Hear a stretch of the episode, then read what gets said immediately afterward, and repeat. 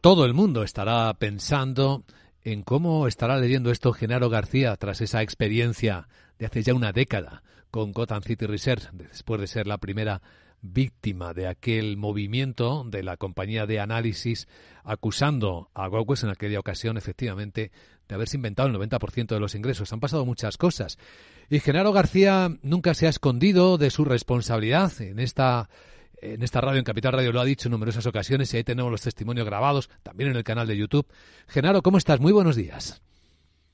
Buenos días, Luis Vicente. ¿Qué tal? ¿Cómo estás? Pues bien, imagino, como se dice en castellano, que estarán zumbándote de tus oídos, ¿no? Porque habrá mucha gente pensando en Genaro García, ¿cómo estará em, sintiéndose en este momento que Gotham City señala a otra compañía española, en este caso bastante más grande, Grifols, y le acusa tan severamente. ¿Qué hay de paralelismo entre lo que ocurrió a la compañía que fundaste, GoWex, con lo que está ocurriendo ahora con Grifols? Bueno, a ver, para mí todas las empresas que, son familiares, como en el caso de Grifols o en el caso de Gotham, que la comencé yo y, un grupo un grupo muy, muy pequeño de personas, pues existe una historia muy de sentimientos y de, y de, y de dramatismo cuando se es atacado por, por un corto, ¿no?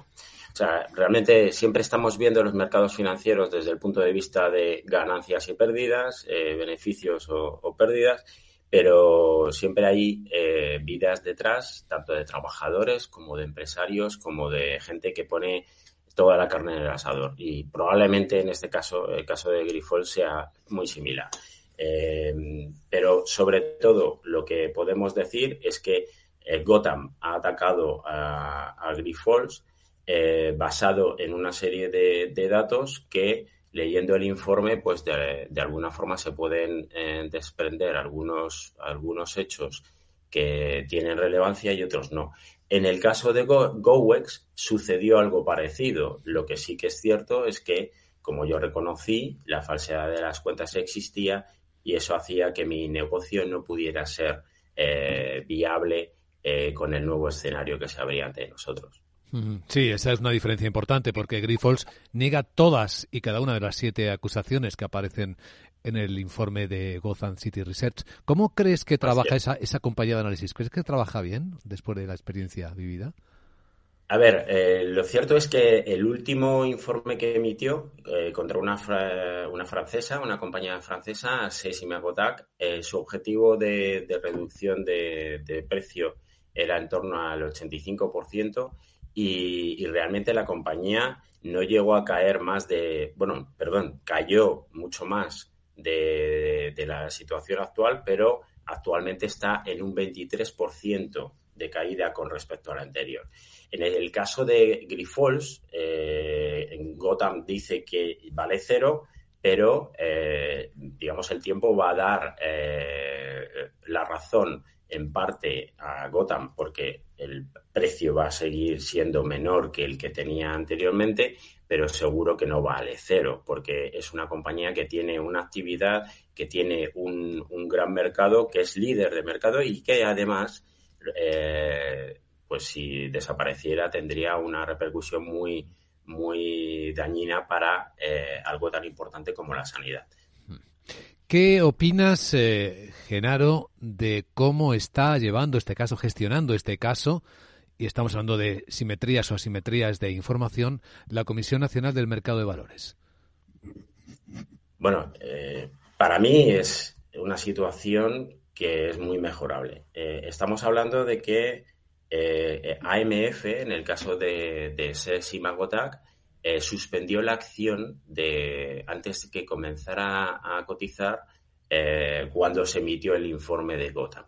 Estamos hablando que Gotham normalmente lo que actúa es eh, poniéndose corto antes de la emisión del informe y cuando suelta el informe el mercado cae, cubre sus posiciones de corto y ya hace un, una parte muy importante del beneficio que, pretende con esa operación. En el caso de Seis gracias a que la MF suspendió la cotización, la compañía no empezó a cotizar hasta que pudo salir el informe de respuesta de la dirección de SES y Magota. En el caso de GoWex, así como en el caso de Grifols, no ha habido posibilidad de que los directivos prepararan el informe hasta que lo han hecho y cuando lo han hecho ya había habido una bajada importante del mercado porque la cotización ya abrió con un 65% de caída en el caso de GoWest y con un hasta 8 euros en el caso de, de. Eso le permite, por un lado, a Gotham cubrir sus eh, posiciones cortas y con lo cual ya hacer el beneficio que va buscando, que no sucedió en el caso de eh, Sesima Gotap por la eh, suspensión de la cotización y por el otro lado también permite a los directivos a preparar nuestro informe con las mismas armas que ha tenido, en este caso, Gotham, que lleva preparando el informe desde hace muchos meses para poderlo lanzar y tener su éxito. Entonces, para mí, sinceramente, la CNMV vuelve a eh, no proteger los intereses del pequeño accionista, porque precisamente ayer lo que pasó es que los pequeños accionistas vendieron y con las acciones que vendieron los pequeños accionistas eh, los cortos, no solo Gotham, sino todos los cortos que hayan participado en la operación, han comprado y han deshecho sus operaciones, con lo cual han generado el beneficio. Muy bien explicado. Genaro, no está solicitado, pero si te solicitara un consejo para los directivos de Grifols en este momento, ¿cuál sería? Que compraran sus propias acciones como si no hubiera un mañana, como hice yo porque yo, a pesar de que mm, finalmente se fue a cero eh, la cotización, lo que yo era claro es que creía en mi compañía y por eso compré la, eh, acción de GoWest cuando caía.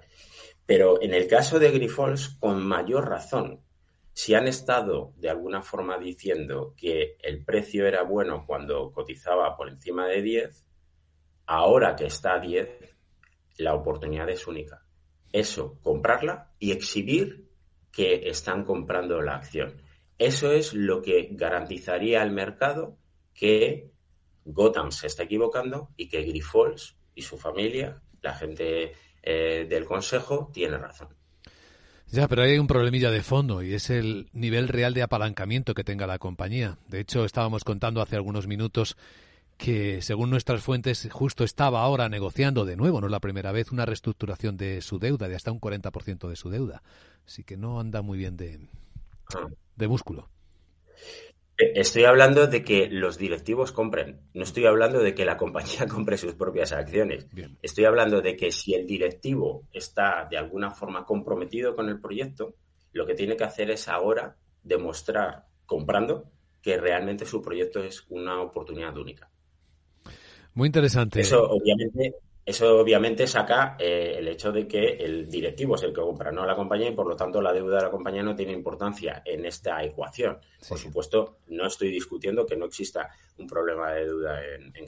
Sí, sí, sí. Pero claro, el efecto real sobre el mercado sería poco, ¿no? O pequeño, ¿no? Puesto que son pequeños socios ante un mercado grande en el caso del tamaño de Grifols.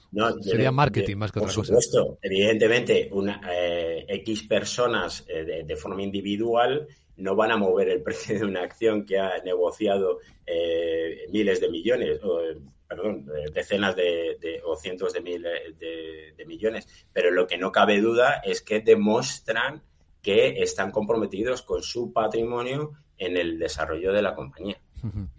Eh, una última cosa, Genaro. ¿Todavía sigues esperando entrar en prisión? ¿Tienes la, maleta hecha? Porque hace cinco años, ¿no? De, que se conociera que pedía 18 años de cárcel para ti la Fiscalía Anticorrupción.